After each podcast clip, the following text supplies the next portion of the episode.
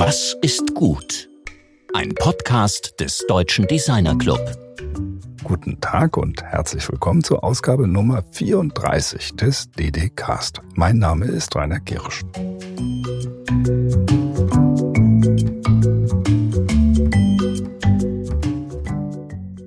Der DDcast startete im August letzten Jahres als Experiment und wir freuen uns riesig, dass unser Konzept, euch ein breites Spektrum an Stimmen zu bieten, offenbar aufgeht. Es sind teilweise die Stars am Designhimmel, aber genauso auch junge Talente mit starken Ideen, Studierende wie Lehrende, VertreterInnen aus Wissenschaft, Wirtschaft und Politik, deren so vielfältige Berichte und Meinungen ein nach und nach nahtlos zusammengesetztes Theorie- und Praxispuzzle bilden, welches das ganze Potenzial von Gestaltung abbildet. Es geht uns am Ende darum, im Kleinen wie im Großen zu zeigen, welche Rolle Design spielen kann, wenn es darum geht, die Welt ein gutes Stück besser zu machen und wie dies geschehen kann. Und dass alle dabei gerne mitmachen, ungeachtet von Status, Berühmtheit und Berufsfeld, freut uns natürlich besonders.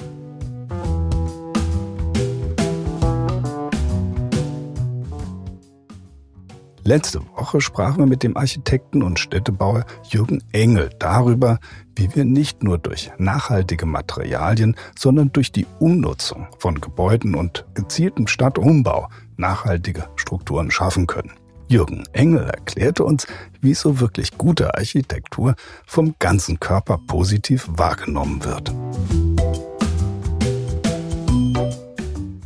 Marlene Salmann, unser heutiger Gast, ist als Kuratorin Produktion und Technik der Documenta 15 aktiv. Als Autorin ist sie freie Mitarbeiterin der Zeitschrift Form. Sie forscht und schreibt über die Kraft von Modellen und Prototypen. Sie ist davon überzeugt, dass Modelle helfen können, nicht nur Designobjekte vorab zu visualisieren, sondern uns auch bei der dringend notwendigen Verständigung über unsere Ziele bei der gesellschaftlichen Transformation unterstützen können. Georg Christoph Bernsch spricht mit ihr jetzt über ihren erweiterten Gestaltungsbegriff, über Social Design, über Entwurfsthesen von Wang und Söderström sowie darüber, was es heißt, ein skeptisch-ironischer Mensch zu sein.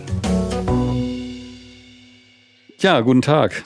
Heute sind wir mit Marlene Saalmann verbunden.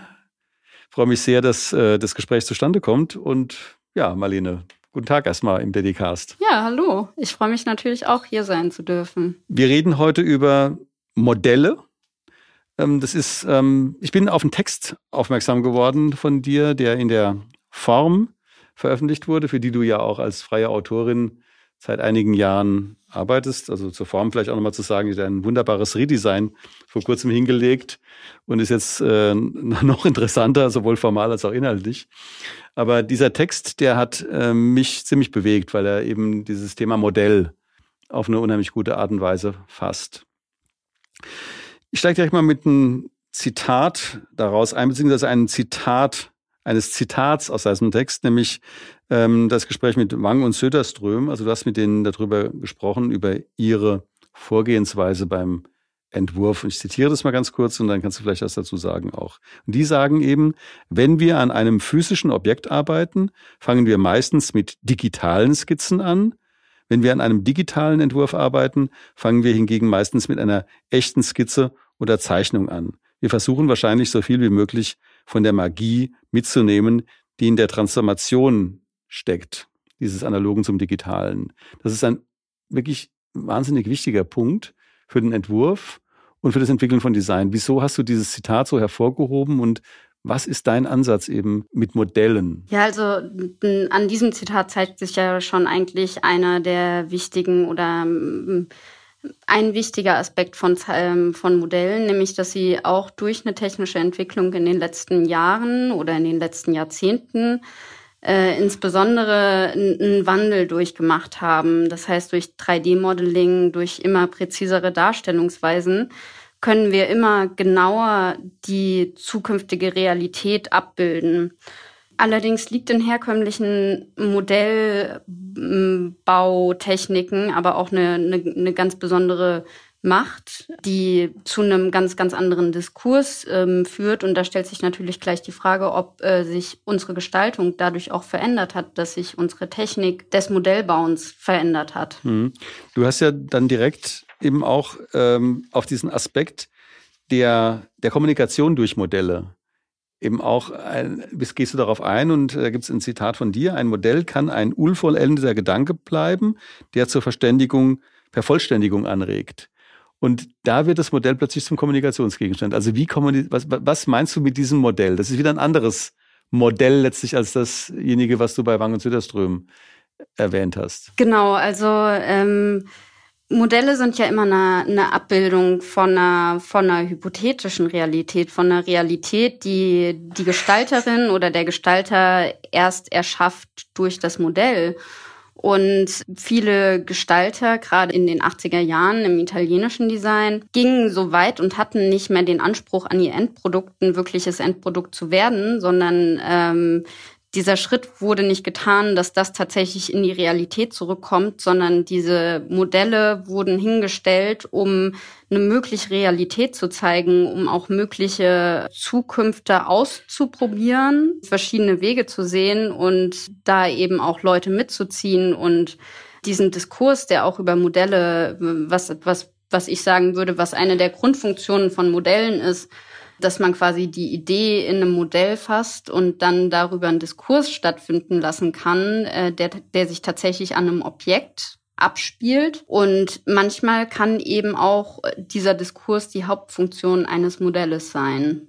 Mhm. Du hast ja, da ist ja so eine, so eine Komponente des Verführens durch Modelle mit drin. Also jemanden sozusagen über ein Modell in einen Diskurs reinziehen oder eben in eine, in ein gemeinsames Machen ähm, das, das, ist, das finde ich einen sehr interessanten Punkt. Also was, was macht das Modell denn in dem Moment? Also du begegnest oder du stellst jemanden anderen ein Modell vor und wie stellst du dir diese Interaktion zwischen dem anderen und diesem Modell vor? Was passiert da eigentlich? Ja, genau. Ähm, eigentlich, eigentlich ist in dem Moment, wo der Gestalter, die Gestalterin ein Modell baut, werden die Ideen aus dem eigenen Kopf, diese Vorstellung, wie eine, wie eine Zukunft aussehen kann, wie das zukünftige Produkt auch aussehen kann, werden in eine haptische Realität wieder reingeholt.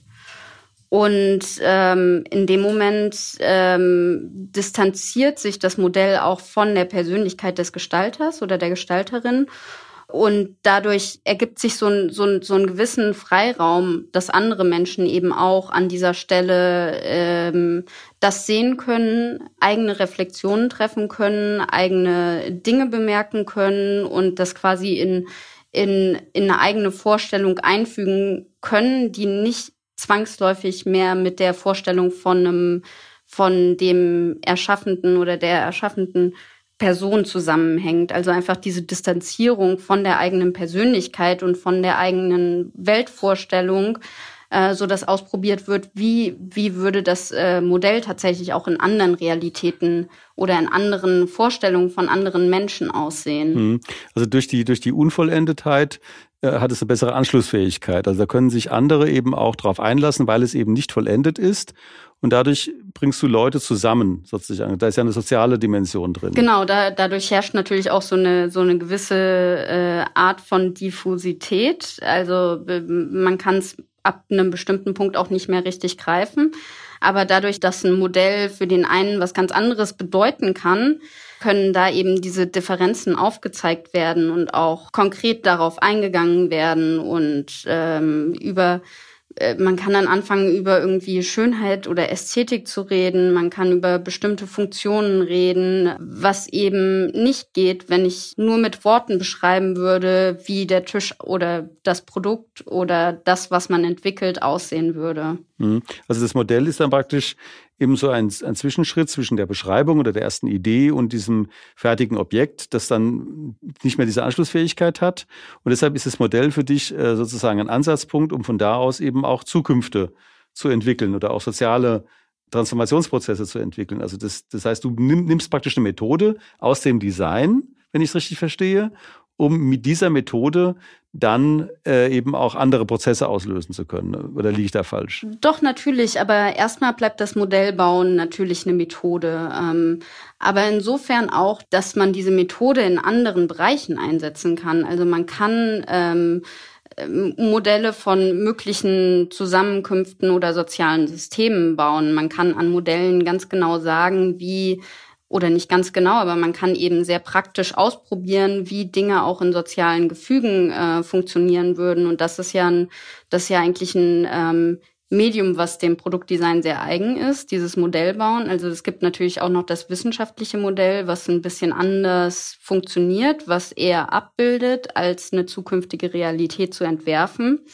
Und jetzt kann man aber mit dieser Methode des Modellbaus auch in andere, ähm, in gesellschaftliche Bereiche reingehen und man kann auch in Materialforschung reingehen und dort eben eine ganz designspezifische Methode anwenden.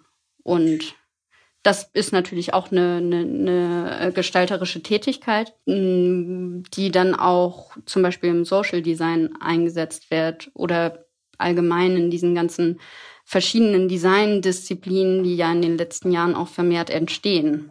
Das ist für uns jetzt insbesondere interessant, weil der DDC sich ja sehr stark mit der Frage beschäftigt, wie können wir die Leute mitnehmen oder eben auch dazu bewegen, in dieser ökosozialen Transformation, die einfach zwingend notwendig ist, mitzumachen oder eben auch selbst gestaltend aktiv zu werden.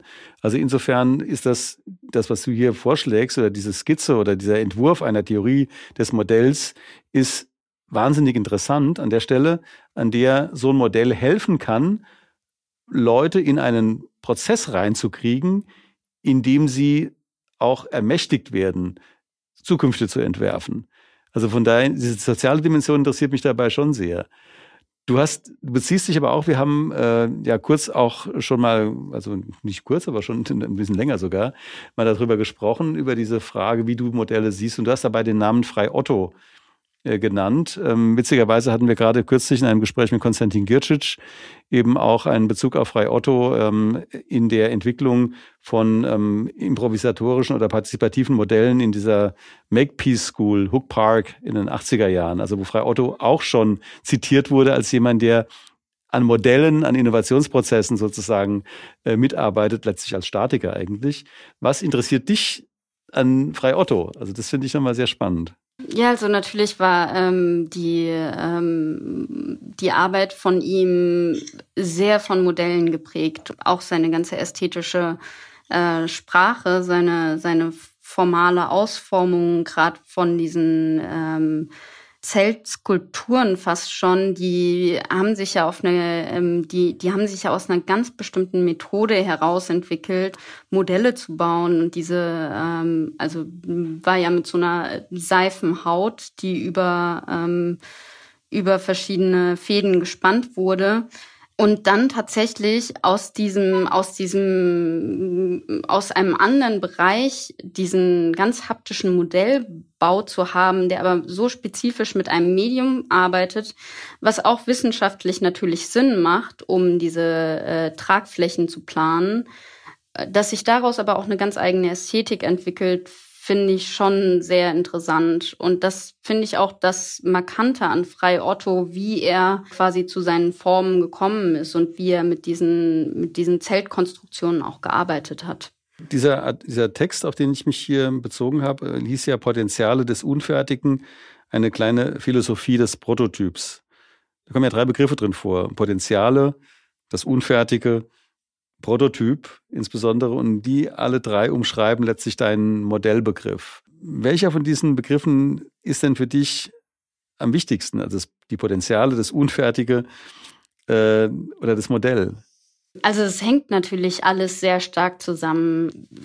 Es, es beschreibt auch so ein bisschen diesen Kreislauf, in dem Modell steht. Also die, die, die, bei Frei Otto ist das ja auch so, dass äh, diese, diese Formensprache ja aus der Realität kommt auf ein Modell übertragen wird und wieder in die Realität irgendwann geht. Und das Unfertige finde ich natürlich das Spannendste an dem Modell, weil da eine gewisse, ähm, eine gewisse Vorstellungskraft angeregt wird, weil das natürlich irgendwie auch anspornt, weiterzumachen, äh, weil unfertige Sachen ja auch irgendwie so nach vorne weisen und sagen, dass es noch weitergehen kann. Also nicht zwangsläufig muss, weil nicht alle unfertigen Sachen werden fertig. Aber dieses Unfertig ist ja schon so ein bisschen der Moment, wo man denkt, okay, ja, es, äh, das, das könnte irgendwie was werden, das äh, kann auch noch weitergehen. Ich kann an einem unfertigen Objekt natürlich noch viel mehr von dem Prozess sehen.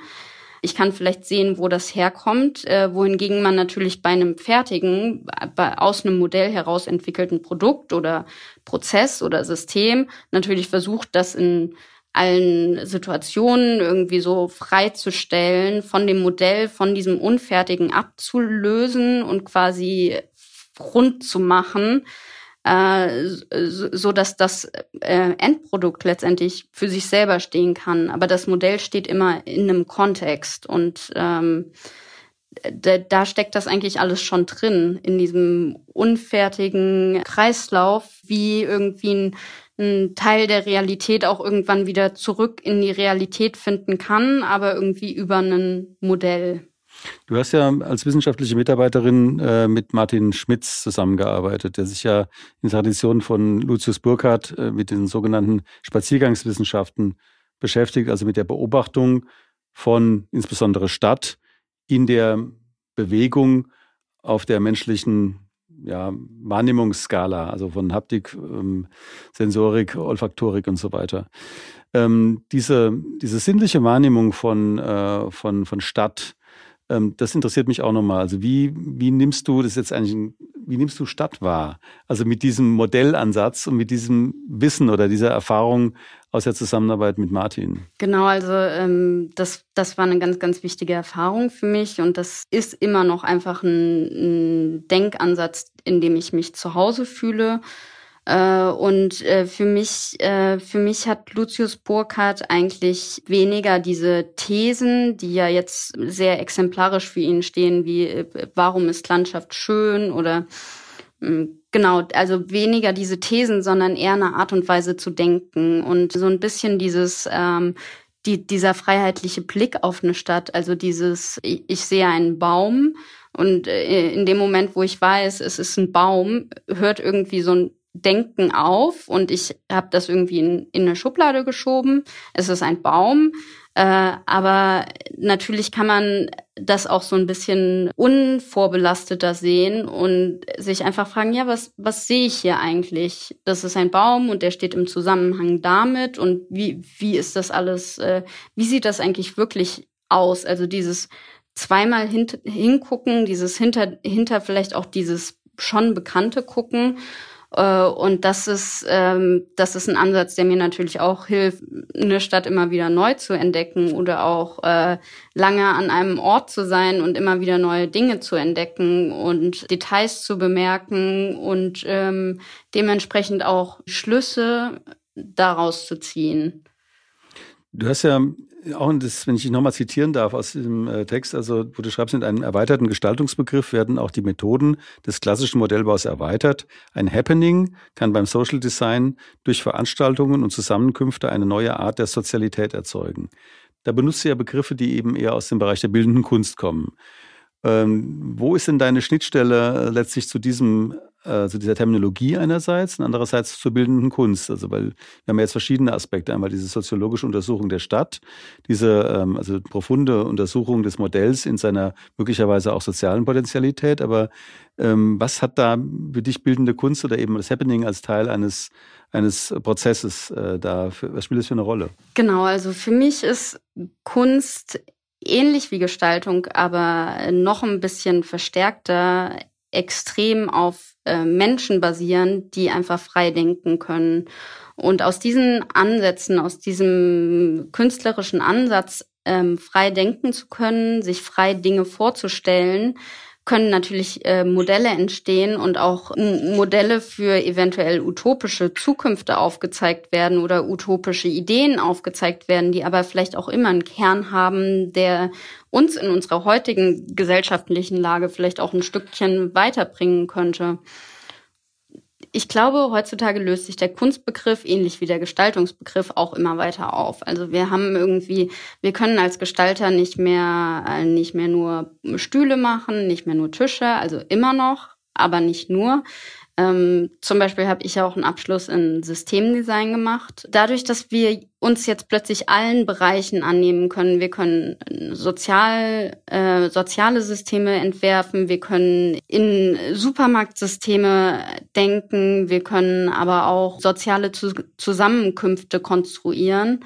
Und das ist auch in der Kunst so, dass sich der klassische Kunstbegriff auflöst und es nicht mehr nur Malereien sind und da einfach ganz, ganz viel passiert, was uns möglicherweise in unseren zukünftigen ähm, gesellschaftlichen Entwicklungen, die wir durchmachen müssen, helfen wird, äh, eventuell eine neue, eine neue Methode zu finden, zusammenzuleben ähm, weil an, ab irgendeinem Punkt werden wir die brauchen und das Modell ist natürlich auch immer dazu da, irgendwas auszuprobieren, was was vielleicht noch nicht da ist und erstmal im kleinen Rahmen, im, im Safe Space irgendwie zu testen, wie das überhaupt funktionieren würde.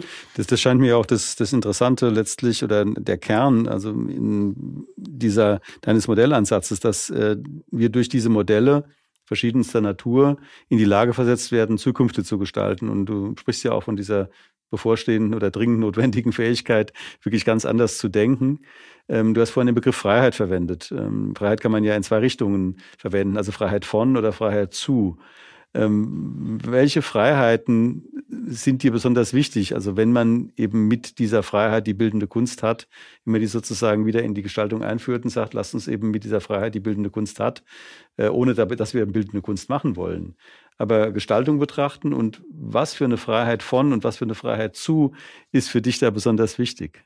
Also im Prinzip besteht die Freiheit äh, oder die wichtigste Freiheit, die, glaube ich, auch bei Gestaltungsprozessen da sein sollte, in einer denkerischen Freiheit. Darin ähm, die ähm, althergebrachten Konventionen, die Systeme vielleicht ähm, auf eine gewisse Art abstreifen zu können.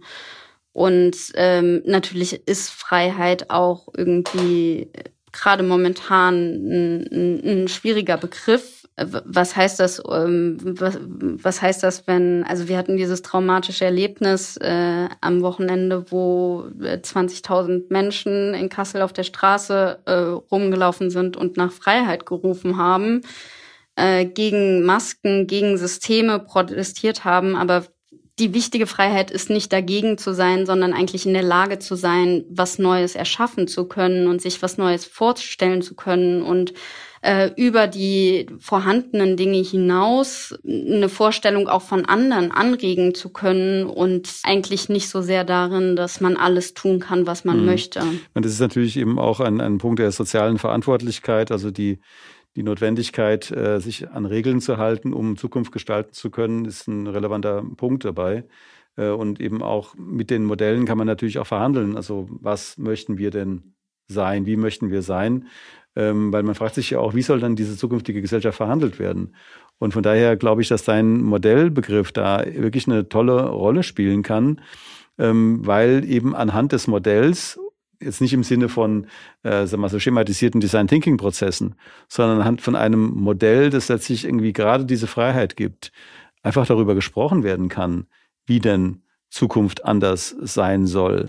Genau, und das ist auch so ein bisschen der, der Unterschied, wo wir dann immer noch in einer Gestaltung oder in einem Designbegriff sind und nicht mehr so sehr in einem Kunstbegriff, weil die Gestaltung hat immer die, die Realität oder die momentanen Situationen oder die quasi das, was vorgefunden ist, das ist immer ein Teil des Designs. Es geht immer davon aus, wohingegen die Kunst natürlich ähm, viel, viel ähm, abgehobener von dem, was alles passiert sein kann und komplett, also ich möchte jetzt äh, vermeiden, den Begriff Freiheit nochmal zu sagen, aber quasi noch ähm, noch weiter von dem wegzudenken, was momentan ist. Und ähm, also ich ähm, sehe schon auch, dass in manchen künstlerischen ähm, Prozessen Modelle hilfreich sind, aber ich würde sie als Inhalt, also als wirklich wichtige Praxis eher dem Design zuordnen als der Kunst, weil die Kunst ist letztendlich äh, eine, eine persönliche Vision eines Künstlers oder einer Künstlergruppe,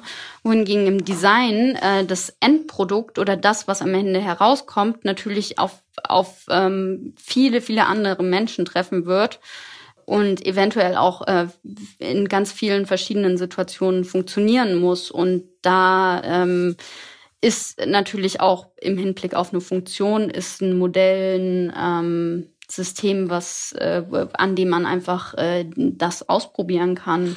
Du hast, beschreibst dich selbst als äh, skeptisch-ironisch. Das finde ich einen sehr interessanten Begriff.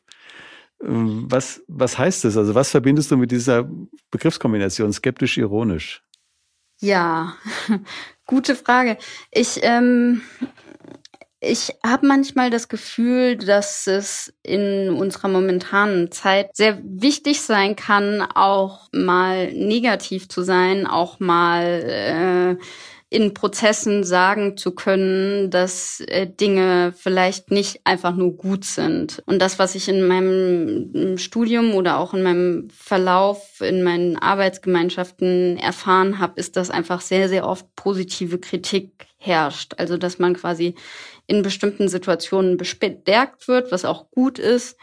Und in den wenigen Situationen, wo quasi wirklich jemand auch gesagt hat, dass vielleicht Dinge auch mal nicht so gut sind, habe ich gemerkt, dass das eigentlich einen ganz, ganz bestimmten Fortschritt gebracht hat. Und Modelle sind auch dazu da zu verneinen. Also Modelle sind auch ganz spezifisch dazu da, dass man dann davor steht und sagt, das nein, das möchte ich nicht. Äh, oder diese, diese Form soll es nicht annehmen. Und das ist die, die, die Möglichkeit, die uns ein Modell lässt. Und äh, die, die sollten wir an der Stelle auch äh, ganz explizit nutzen. Deswegen, also ich, ich mag skeptische Ansichten. Ich mag äh, Ironie ist auch immer mit Humor verbunden. Ähm, und das ist ähm, es, es bringt einfach ein Stück weiter es hilft eben auch, die Dinge nochmal aus einer anderen Perspektive anzuschauen. Das ist ja jetzt auch zum, wir haben ja diese, diese Standard, diese pauschale Frage, die wir eben als DDC stellen, äh, nach was ist gut, das passt natürlich jetzt hier sehr gut rein, weil du die, deine Kritik an einer zu affirmativen oder zu positiven Bestätigung in, in Projektbesprechungen ist absolut berechtigt. Äh, das sehe ich auch so auch durch meine eigene hochschulische Praxis. Man muss einfach aufpassen, dass man nicht alles gut findet oder dann stattdessen nichts sagt, sondern dass man wirklich eine kritische ähm, Auseinandersetzung auch führt und äh, letztlich immer in der Lage ist, auch zu sagen Nein. Du hast ja das Nein eben auch jetzt, äh, diese Verneinung, diese Negation ja auch betont. Aber wenn ich dich jetzt ähm, mit dieser Frage, die wir ganz bewusst sehr offen stellen, frage, was ist, was ist gut? Nicht mal unbedingt, was ist für dich gut, sondern was ist gut? Was würdest du jetzt an dieser Stelle antworten? Ja, das ist eine, eine sehr weite Frage und ich glaube, man kann insgesamt äh, 500 Antworten darauf geben, äh, jedes, jeder aus einer verschiedenen Perspektive. Aus unserem jetzigen Gespräch herausfolgern würde ich sagen, dass äh, gut ist oder würde jetzt gut auch ähm, die Parallele zu Qualität ziehen und würde sagen, dass quasi die Dinge, die einen Prozess durchlaufen haben, die äh, Ideen, die Systeme, die einem Diskurs standgehalten haben, die sich dadurch verändern konnten, die daran wachsen konnten, die kommen letztendlich mit einem gewissen Grad an Qualität und ähm, ja, mit einer bestimmten Qualität am Ende hinaus. Das sind sehr wertvolle Hinweise. Ich, sind vor allem sehr praktische Hinweise auch, auch wenn man das zunächst mal recht theoretisch klang, was du geschrieben hast, also was der Ausgangspunkt des Gesprächs war, sind wir jetzt im Laufe des Gesprächs auf außerordentlich praktische und operativ anwendbare Möglichkeiten gekommen, wie man mit Modellen arbeiten kann. Äh, ich bedanke mich da sehr herzlich dafür, weil ich glaube, dass es methodisch äh, wirklich ein wichtiger Baustein auch in unserer Podcast-Serie ist. Und ja, wünsche dir alles Gute. Ja, vielen Dank für das Gespräch. Ja, das war wirklich ähm, modellhaft. okay. Schönes Abschlusswort. Dies war die Designerin und Autorin Marlene Saalmann im Gespräch mit meinem Kollegen Georg Christoph Bertsch.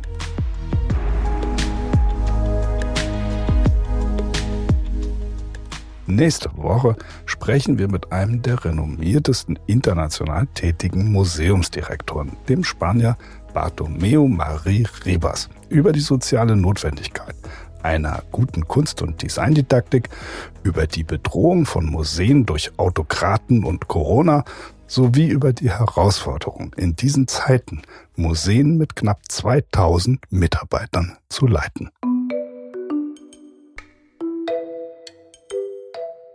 Um die letzte Bemerkung von Georg noch einmal aufzugreifen, wir wünschen euch allen eine geradezu modellhaft schöne Woche. Alles Gute und bleibt vor allem gesund. Eure DDcast-Redaktion.